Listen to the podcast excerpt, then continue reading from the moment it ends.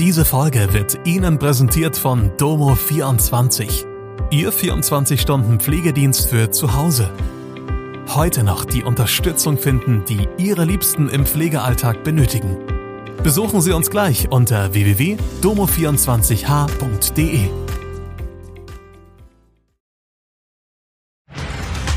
Hallo, das sind die Nachrichten am Mittwoch aus Mannheim und der Region. Zweijähriges Kind nach Unfall in Edenkoben gestorben. Bauhaus schließt Filiale in Mannheim-Vogelstang. Immer mehr Menschen in Mannheim machen auf Müll aufmerksam. Initiative aus Bad Dürkheim will weiter Nazis auf Straßenschildern ehren. Ein zweijähriges Kind ist bei einem häuslichen Unfall in einem Ort der Verbandsgemeinde Edenkoben zu Tode gekommen. Wie die leitende Oberstaatsanwältin Angelika Möhlich bestätigte, ist nach dem aktuellen Stand der Ermittlungen am vergangenen Sonntag gegen 18.30 Uhr eine Steinstele im Außenbereich eines Privatgrundstücks umgefallen und hat das zweijährige Kind getroffen.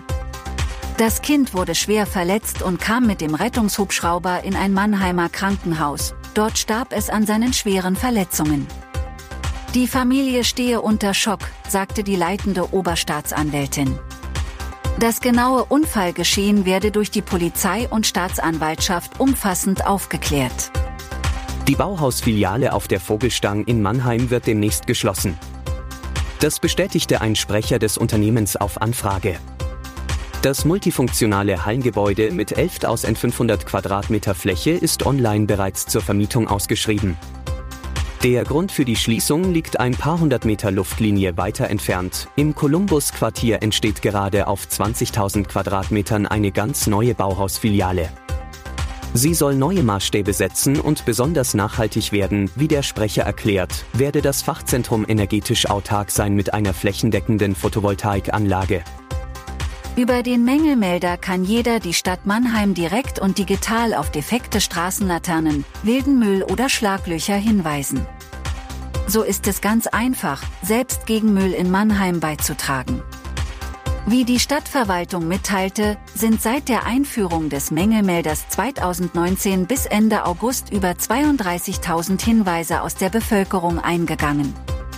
Direkt vor Ort können Bürgerinnen und Bürger Schäden mit dem Smartphone fotografieren und auf dem Webportal hochladen. Die Meldung landet im jeweiligen Fachbereich und die Melder können online nachverfolgen, wann der Müll weggeräumt oder der Schaden behoben wurde. Rund 1500 Unterschriften hat eine Bürgerinitiative in Bad Dürkheim gesammelt und im Juni an die Stadt übergeben. Ihre Forderung lautet, die Umbenennung von drei Straßen, die den Namen von früher bekannten Dürkheimern tragen, soll unterbleiben. Dabei hatte der Stadtrat fast einstimmig beschlossen, die Straßen umzunennen.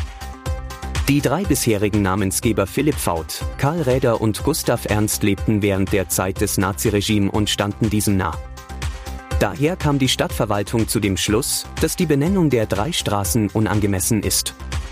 Karl Räder, Gustav Ernst und Philipp Faut seien überzeugte Anhänger der menschenverachtenden, nationalsozialistischen Ideologie und glühende Verfechter von Adolf Hitler gewesen, so die Stadt. Am Sonntag, 24. September, sollen nun die Bürgerinnen und Bürger über die Umbenennung abstimmen. Übrigens, wir würden uns freuen, wenn ihr an unserer Umfrage auf Spotify teilnehmt und uns Feedback zu Mannheim Kompakt gebt. Das war Mannheim Kompakt. Jeden Montag bis Freitag ab 16 Uhr auf allen gängigen Podcast-Plattformen.